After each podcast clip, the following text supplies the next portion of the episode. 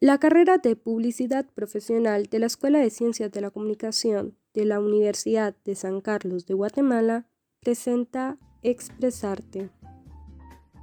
Bienvenidos a este programa Expresarte. Mi nombre es Velázquez y el tema que estaremos discutiendo este día será el arte guatemalteco y sus dificultades para desarrollarse en el país. Decía Oscar Wilde su novela El retrato de Dorian Gray, todo retrato que se de corazón es un relato del arte, no de la persona que posa.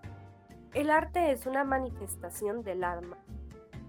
Esta es una de las grandes virtudes de la humanidad, las distintas formas de representación artística que existen, la escultura, la pintura, la danza, la poesía, grabados, teatro, historietas, cocina y arte numérico, corresponden a la necesidad de expresarse que posee el ser humano. Al igual que la literatura, el arte es una actividad de comunicación, puesto que el artista, a través de su creación, transmite tanto emociones como mensajes que nos hacen reflexionar sobre nuestra existencia, ideología y la realidad social. Se comprende así como una actividad formativa y esencial. En Guatemala hay distintos tipos de artistas que han sin embargo, eh, llegar a desarrollarse como artista y sobresalir en el país puede ser un tanto complicado. Pero dime Pilar, ¿tú qué opinas? Gracias Emily, pues así es, como anteriormente mencionaste, estamos aquí para hablar del arte guatemalteco. No soy gran conocedora del tema a fondo, pero lo que te puedo asegurar es que Guatemala ha visto nacer a varios artistas de todas las ramas y categorías. Tal es el caso de Arnoldo Ramírez Amaya. Si no das muy bien quién es, es más conocido por su sobrenombre El Tecolote, que con más de 50 años de, trayectoria, 50 años, ¿te imaginas? Ha, dado una gran, ha dejado una gran huella mm, más en el corazón de los sancarlistas, pues es el autor de todo el arte que está plasmado en los murales de la Universidad de San Carlos de Guatemala. Creo que más de uno de nosotros como estudiantes de esta gran casa de estudios siempre nos percatamos de, de, esos murales, que claro, otras almas apasionadas por el arte han dejado su huella en estos murales, pero nos percatamos más no sabemos de los autores y de su historia. Este es el caso de muchos de los artistas que conocemos lo que hacen, pero no sabemos cómo nació esa gana de expresarse a través del medio artístico. Pero para eso estamos hoy aquí. Así que tú sabes, pues tú sabes más del tema, entonces te dejo la palabra a ti. Em, sí, el tecolote es un, artista que, que, pintó varios murales del, campus central de la Universidad de San Carlos de Guatemala y como tú mencionabas, muchos los hemos visto, pero no, hemos, no sabemos el, trasfondo que hay en esos murales. Y mm, bueno, yo soy una persona eh, a la que le ha gustado mucho el arte, no me considero una experta no me considero una experta en el tema, sin embargo, he investigado a varios artistas y me siento muy orgullosa de conocer a algunos. En este programa tenemos la entrevista especial con un artista guatemalteco para ser más específicos con un gran escritor guatemalteco. Eh, les presento a Gerson Ortiz, quien nos acompaña en este programa. ¿Qué tal Gerson? ¿Cómo estás? Hola, eh, bien, muchas gracias. Eh, contento por estar compartiendo con ustedes un momento y también agradecido por la, invitación que me hacen a participar en este espacio. Eh, no me considero todavía un gran artista, pero bueno, hablar de arte siempre es importante desde cualquier perspectiva, así que muy, muy emocionado por estar con ustedes. Muchas gracias, Gerson. La verdad, eh, em, nosotros somos quienes estamos emocionadas por poder compartir contigo en este espacio. Em, sabemos de que en Guatemala han nacido muchos artistas. Eh, es, un, es muy difícil poder sobresalir en, este, en esta área no, recibe tanto apoyo, lo recibe en otras áreas, ¿verdad? Entonces, tú eres una persona que ha logrado sobresalir, ha cumplido el sueño de escritor que tenías. publicar un libro no es nada fácil. Sin embargo, tú has publicado a la fecha dos libros. El primero fue en el 2018, Soñarás Jamás. ¿Qué puedes decirnos respecto a, este libro? Eh, bueno, sobre, sobre este libro, em, contarles que pues, es un libro de relatos, eh, es mi, mi, primer libro de relatos eh, publicado, digamos. antes únicamente pues escribía, digamos, como una actividad muy íntima que tenía, digamos, una eh, retroalimentación muy, muy limitada, es decir, eh, yo mismo era quien, quien me leía y yo mismo era quien me autocriticaba ¿no? Eh, en, este, en este ejercicio. Así que Soñarás Jamás pues es el resultado, digamos, de, calculo yo, aproximadamente una década de intentos de, de, escritura eh, es un libro que, concibo muchísimo eh, tiempo antes de, que se publique. Y, mm, bueno, es, un libro que, se va mm, eh, construyendo, digamos, a medida que, el tiempo transcurría y que yo, digamos, iba mm, haciéndome un poco a la idea de madurar los textos, ¿no? es un libro que, que, contiene seis relatos eh, seis relatos que están de alguna manera eh, eh, interconectados por, una temática que es los sueños. Y, bueno, sin embargo, cada cuento, digamos, respira con su propia con su propio oxígeno y, coexiste ¿no? en su propia atmósfera. es decir, que no necesariamente tienes que leer un cuento para entender otro, eh, pero sí, digamos, eh, el libro pues tiene, eh, como todos los libros de cuentos, pues esta especie de hilo conductor que, los entrelaza y que de alguna manera fortalece ¿no? esa conceptualidad, ese todo que, llega a ser un libro. Em, pues e, eso es, es publicado en, edición de, autor en el año 2018.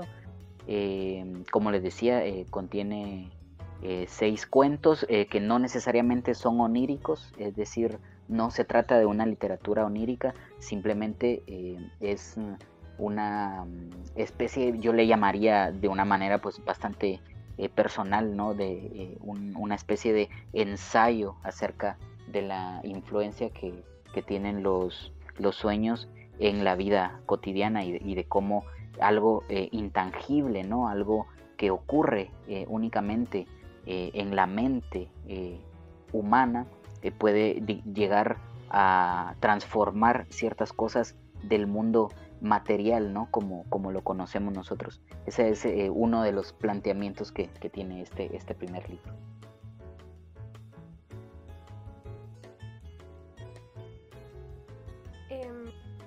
Gracias. Tú mencionabas de que este, este, libro es una antología de seis relatos. Son sueños, según entiendo, son sueños tú tuviste y lograste eh, trasladar todos estos sueños a papel.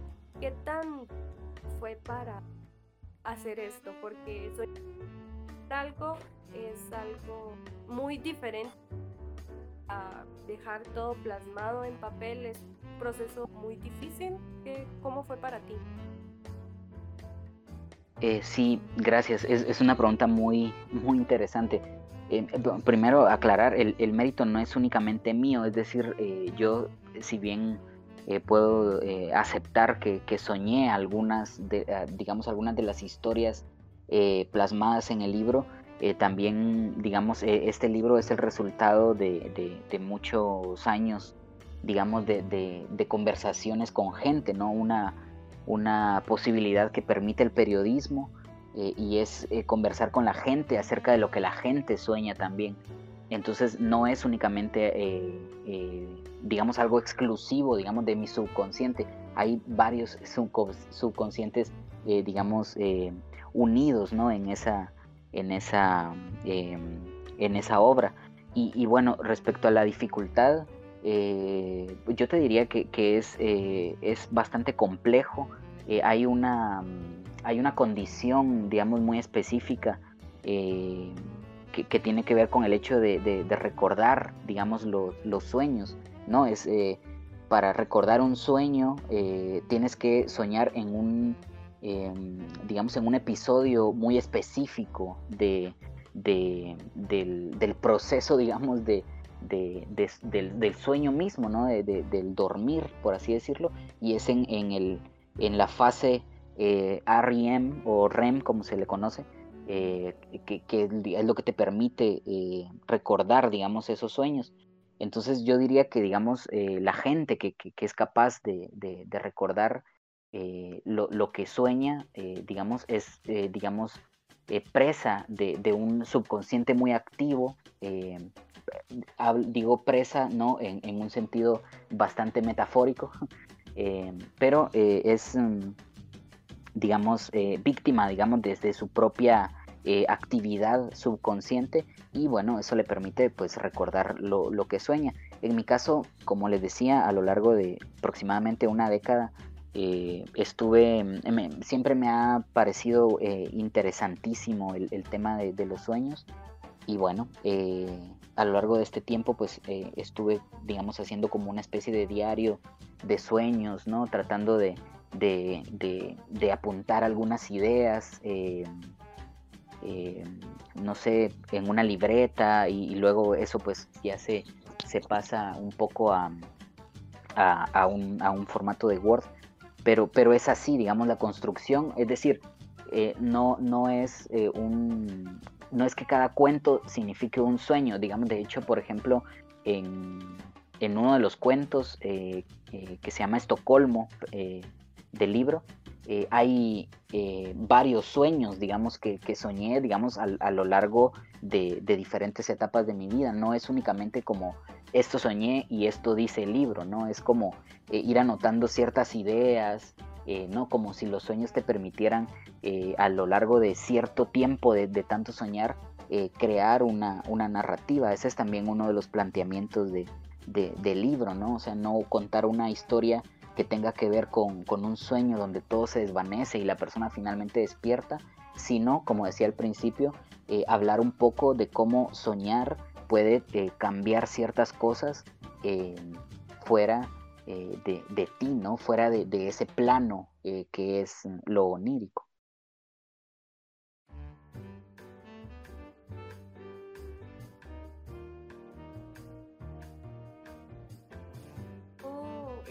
mencionaban lo de que te tienes diario en el cual ibas a apuntar. Has anotado todos los sueños que has tenido varios tiempo. Eh, esta es una práctica que tienen muchos escritores. Bueno, a mí que me gusta escribir también es costumbre de libreta en la cual voy a apuntar cierta todo.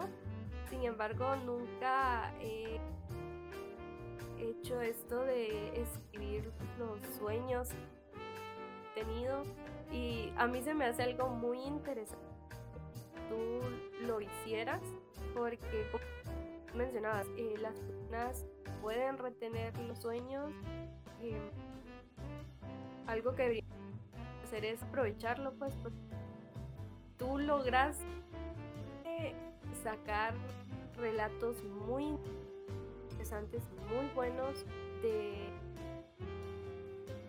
varios años que has tenido.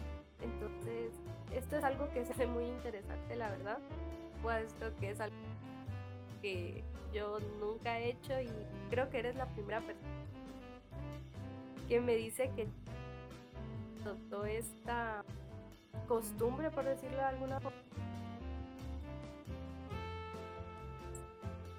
muy interesante que, que tu primer libro era de esta forma. ¿Qué te parece? A hablar con la siguiente pregunta. Entonces, Gerson, pues en tu nuevo libro, La lengua de los gatos, está compuesto por seis cuentos. Según entiendo, la estructura de este nuevo libro es más sencilla. ¿O qué puedes decirnos al respecto de tu nueva obra? Eh, sí, pues muchas gracias. Em, lo que puedo decirles es que eh, pues es un libro, eh, una antología de, cuentos también Em, no, no sé si es más sencilla, pero porque bueno, la, escritura siempre tiene su, grado de, complejidad, pero, mm, pero digamos, es, es un eh, las situaciones, digamos, son bastante más convencionales eh, y sobre todo pues son personajes que desde, desde que hablan desde una fractura, que narran una historia eh, desde un momento, de una circunstancia de mucha vulnerabilidad y también son personajes que, que, que ven ¿no? constantemente eh, de una forma permanente hacia un abismo eh, y, que, bueno, el lector pues eh, podrá de, descubrir si ellos deciden saltar hacia, ese abismo, hacia ese abismo o se limitan únicamente a, contarlo, ¿no? el, periodista cultural Jaime Moreno, digamos, resumió el, el libro con un título que me parece bastante acorde y es las voces rotas, ¿no? Eh, porque, eh, como eh, les decía al principio, son personajes que cuentan una historia desde una ruptura, ¿no? Desde un quiebre muy personal, muy humano y que puede llevar al lector a, experimentar situaciones de, mucha oscuridad, pero digamos al mismo tiempo por ser situaciones muy humanas y, y, por esa condición ¿no? de la unidad y lucha de contrarios, eh, no es eh, tan difícil también encontrar un poco de luz en, estos relatos. Wow, qué interesante, gracias. Este. pues contame un poco más, o sea, ¿qué te inspiró a escribir esto? O sea, ¿qué, qué fue lo que te dijo a ti así como, oh, quiero, quiero hacer algo como esto? Okay, no sé, si o sea, no sé, podrías decir así como, ¿qué fue lo que te inspiró a realizar esta obra? Ya, bueno, em, principalmente, digamos, la, eh, lo que, digamos, a mí me motiva a escribir es el desasosiego, ¿no? Esa, esas ganas de, hacer, eh, de crear, ¿no? Em, entonces, eh, mi, forma, digamos, de, crear, pues es, bastante limitada en el sentido de, de que la escritura pues es, un, proceso eh, bastante limitado, ¿no? Porque intentas construir eh, con palabras escenas y muchas veces eh, quizá no alcanzas ese objetivo, pero la principal, digamos, el principal motor, el principal fuego de, que motiva, digamos, cualquier actividad que yo realizo, pues es las ganas de, hacer, ¿no? De crear y, y, bueno, y de de, contar también ¿no? Eh, una, historia, de, darle eh, un valor más allá eh, a la historia como tal, que es algo que, el periodismo me, ha permitido, ¿no?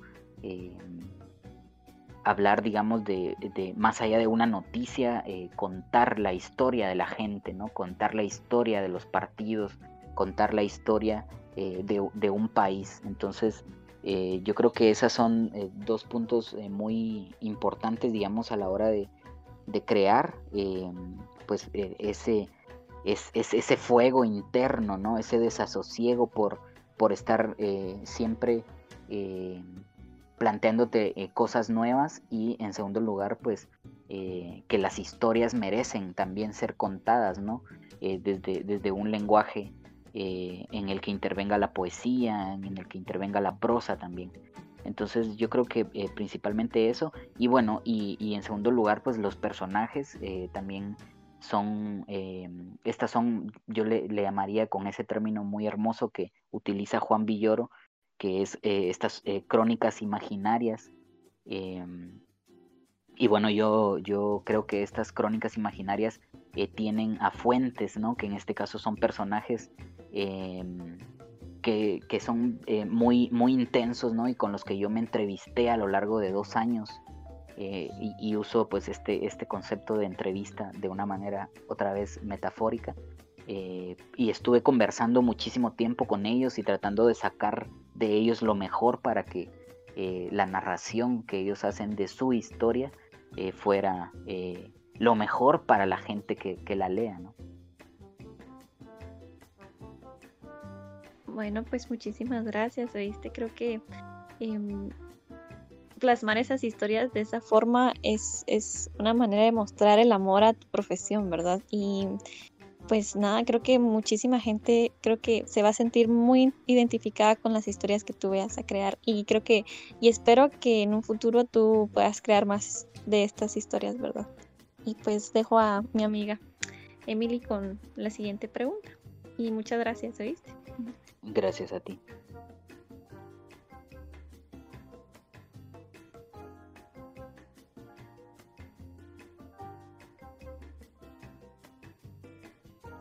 Gracias, em, sin duda son distintas fuentes de referencia las que tú tomaste para escribir este nuevo el proceso de escritura es algo puede ser algo complicado. Podemos tener clara nuestra mente la idea de lo que vamos a escribir pero momento de sentarnos a crear una historia, se nos van a cruzar estos bloqueos creativos, distintas complicaciones que, que puede que nos hagan dudar de, de nosotros mismos. Por lo que muchas personas se abocan a cursos en los que se les ayude a realizar este proceso. Entonces mi duda es si tú, Gerson, tienes en mente en algún momento dar algún curso de escritura. No sé si es algo que te gustaría hacer o ya tienes... Eh, sí, de hecho yo, yo tengo, eh, digamos, armados algunos talleres, dos eh, concretamente uno eh, sobre escritura creativa, eh, que, es, eh, pues yo le digo de, digamos, la búsqueda de la voz narrativa. Em, este taller em, es acerca de, digamos, de esa pregunta fundamental, digamos, a la hora de, narrar o de escribir un, cuento, una novela o lo, o lo que fuere, y es quién va a contar esta historia, ¿no? Eh, quién eh, eh, será, digamos, el, principal narrador de, esta historia. Em, entonces ese, ese, digamos, taller lo, tengo armado, digamos, por falta de, tiempo, sobre todo, pues, no, no lo, no, es que, digamos, lo, lo tenga como disponible actualmente, pero eh, sí, sí lo, lo, tengo y también tengo uno de, redacción, digamos, eh, que pues este es, un poco más periodístico, pero también lo, he impartido, sobre todo en el lugar donde trabajo, que es una sala de redacción. y sí, o sea, si hay gente, digamos, interesada, con gusto puede contactarme y, podemos, no sé, fijar algún tipo de, no sé, de, fecha para, para impartirlo.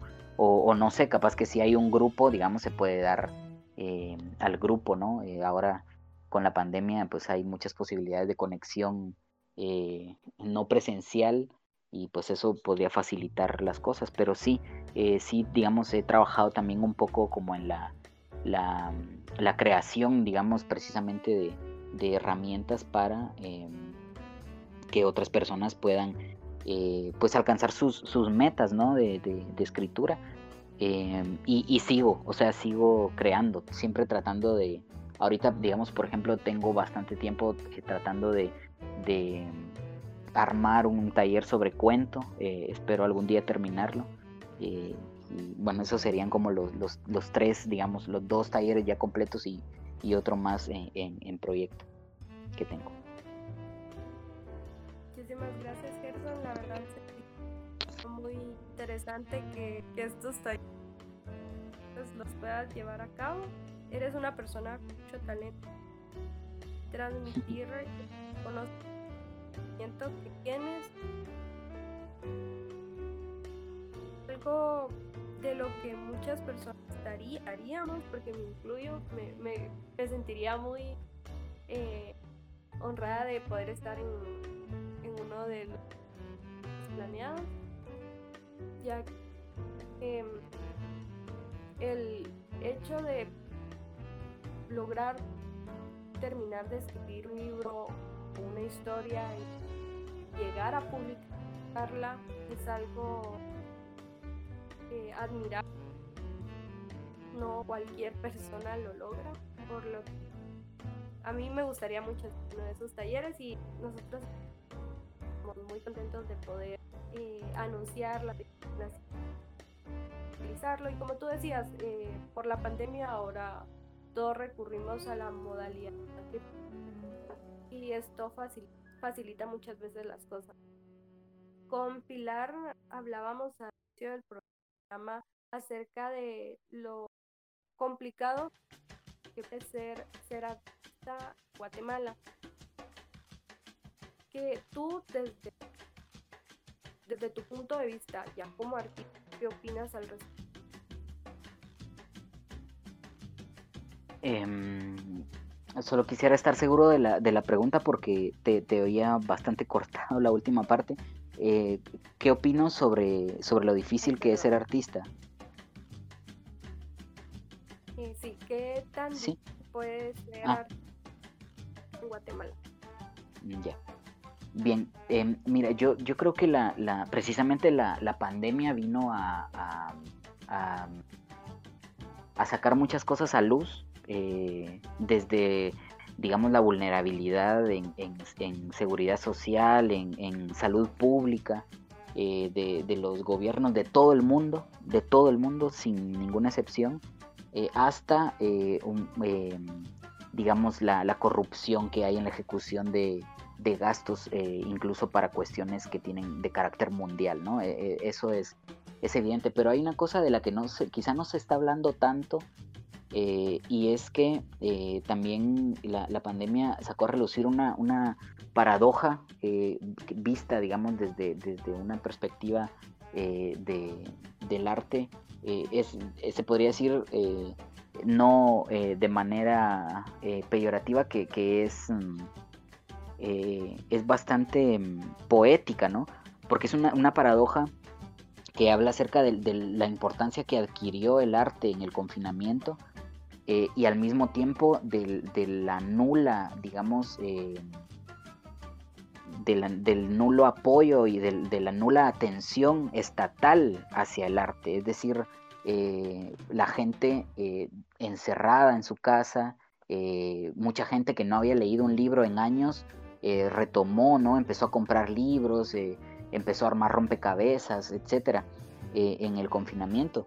Y, bueno, y por otro lado, digamos, los artistas que, pues, que, sí se dedican, que sí viven, digamos, de, del arte que hacen, se vieron en una situación muy vulnerable porque no había programas de ayuda y claro, no, no había presentaciones, no, no, había, no hay obras de teatro, no hay conciertos, etcétera. Entonces, eh, el, es, digamos, esta, esta doble, doble vía ¿no? de, de, la situación. Por un lado, eh, el confinamiento nos dice de la importancia que tiene el arte, pero por otro también nos dice eh, que, que, nadie le está poniendo la suficiente atención, digamos, al menos no desde el punto de vista estatal. Entonces, es muy difícil, la verdad. Yo mm, no me dedico al arte porque simplemente no podría eh, es, digamos, eh, publicar un libro es, es caro eh, y, digamos, puedes cambiar lo caro por, em, por lo burocrático, porque también publicar con una editorial grande es, muy burocrático, pero siempre hay este tipo de, dificultades. Y, bueno, sí, en efecto, el dedicarte al arte en, en el país es, es muy complejo y, se está exacerbando esa mirada, eh, sobre todo eh, últimamente, ¿no? Eh, en todo el mundo, en todo el mundo, pero concretamente en países como el nuestro, donde, digamos, la, la, atención tanto popular como estatal hacia el arte es muy limitada. Gracias. Em, la pregunta la realizábamos porque en el caso de nosotras como estudiantes de la Escuela de Ciencia de Comunicación, hemos notado a varios compañeros que, poseen talentos innatos, los cuales muchas veces eh, no explotan por esta cuestión de eh, iniciando con sus padres, sus padres no tal vez no apoyan eh, los sueños que ellos tengan. Muchas veces eh, los padres a lo que recurren, a la pregunta que recurren es lo que quieren hacer es un trabajo o una carrera que genere dinero. Entonces, es por esto que te hacíamos esta pregunta. Para finalizar la entrevista, ¿qué, le dirías tú a estos jóvenes con sueños de ser artistas? ¿Qué, consejo le Gracias. Eh, pues principalmente eh, que mm, es decir que, mm, que no dejen de soñar porque, mm, eh, digamos, eh, el, tiempo que dediquen, digamos, a, soñar, pero también a alimentar ese sueño, eh, es, digamos, será proporcional, digamos, a la fuerza con que puedan lanzarse al, agua, ¿no? Em, yo creo que el tiempo em, que, que, uno invierte, digamos, en fortalecer ese sueño, es decir, si yo tengo el sueño de de, ser músico, por ejemplo, y le dedico mucho tiempo a, conocer mi instrumento, a, explorarlo, pero también a escuchar a otros músicos, a, tratar de, entender, digamos, el arte desde esa perspectiva vivencial, eh, pues, digamos, ese, ese, ese tiempo, digamos, también va a hacer que, adquiera mucha más fuerza eh, el, momento en el que yo decida em, eh, lanzar, digamos, eh, esta especie de, bola de fuego que tengo en las manos, que, es el arte, ¿no? Y que, siempre va a arder. eso, eso yo creo que hay que, entenderlo bastante bien, que el arte, digamos, no es una, una cuestión que, temporal, es decir, eh, no es una etapa de tu vida, ¿no? Eh, es, una, es una cosa que, permanece ahí, que, brilla con luz propia, ¿no? Pero que también eh, tú debes saber administrar de mejor manera. Entonces yo lo que les diría es que sigan soñando, que inviertan muchísimo, que, que, arrojen sobre, sobre ese sueño toda la fuerza que puedan y que, y que no tengan miedo ¿no? De, de, fracasar, es decir, digamos, el, fracaso pues también es una construcción muy social, eh, así que yo lo que les diría es que, lo intenten, que fracasen y que vuelvan a intentarlo y que vuelvan a fracasar, pero eh, como eh, diría Schopenhauer, que, lo hagan esta vez mucho mejor, ¿no? Que el fracaso sea cada vez mejor. Bueno, muchas gracias por ese consejo tan bonito. Creo que, bueno, al principio habías dicho que no te considerabas un gran artista, pero em, créeme que yo siento que muchas personas lo mm, te han de conocer así. Y pues nada, quería hacerte otra pregunta, o sea, que, o sea, ¿podrías darnos así tus datos, cómo te encuentras en redes sociales? En ese caso de, em, para que la gente quiera abocar contigo em, sobre los cursos y así, ¿verdad? Claro, sí. Eh, pues estoy en redes sociales como Gerson Ortiz. Eh, pueden escribir a, a, mi página de Facebook, estoy como, como autor eh, en Facebook. Gerson Ortiz Autor, ahí me encuentran. y estoy, estoy como Gerson Ortiz en todas mis redes, en Twitter, en Instagram, en YouTube, en Facebook y no sé, si hubiese alguna otra, también me encuentran así.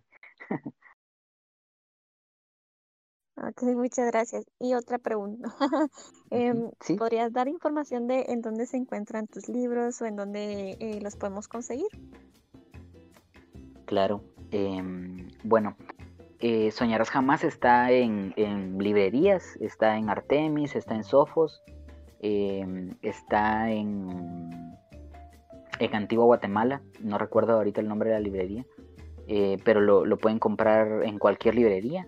Eh, y eh, La lengua de los gatos todavía no está en librerías, pero pronto va a estar en librerías.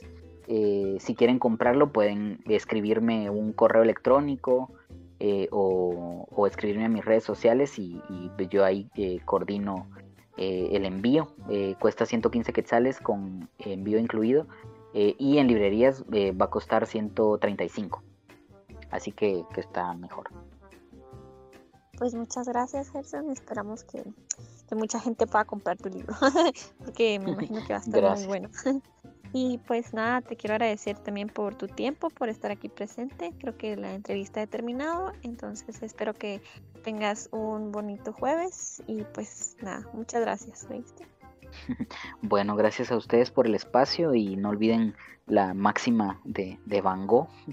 Eh, hay que hacer arte, caiga quien caiga y lo que ustedes están haciendo pues también está muy vinculado al arte, ¿no? Eh, eh, ponerse ahí a editar voces y a darles un orden es también algo muy artístico, así que adelante chicas y chico y un abrazo y gracias por el espacio. Gracias a ti, Gerson. Ya sabes, cuando quieras. ¿Hay alguien habló ahí atrás? Emily. ¿no? No, muchísimas gracias Gerson por concedernos en, en vista tus consejos y por compartir parte de tu con nosotros. Damos por finalizada la, la entrevista y te agradecemos mucho por tu tiempo. Gracias a ustedes, un abrazo, hasta pronto. Gracias. Hasta luego, adiós. Adiós. Expresarte es parte de una serie de cuatro programas, con la participación de Emily Velázquez y Pilar Aguilar, estudiantes del sexto ciclo de la carrera de Publicidad Profesional. Idea original por Emily Velázquez, producción y asesoría por el licenciado Brian Torres, edición por Cristian Magaña, diseño por Mónica Estrada.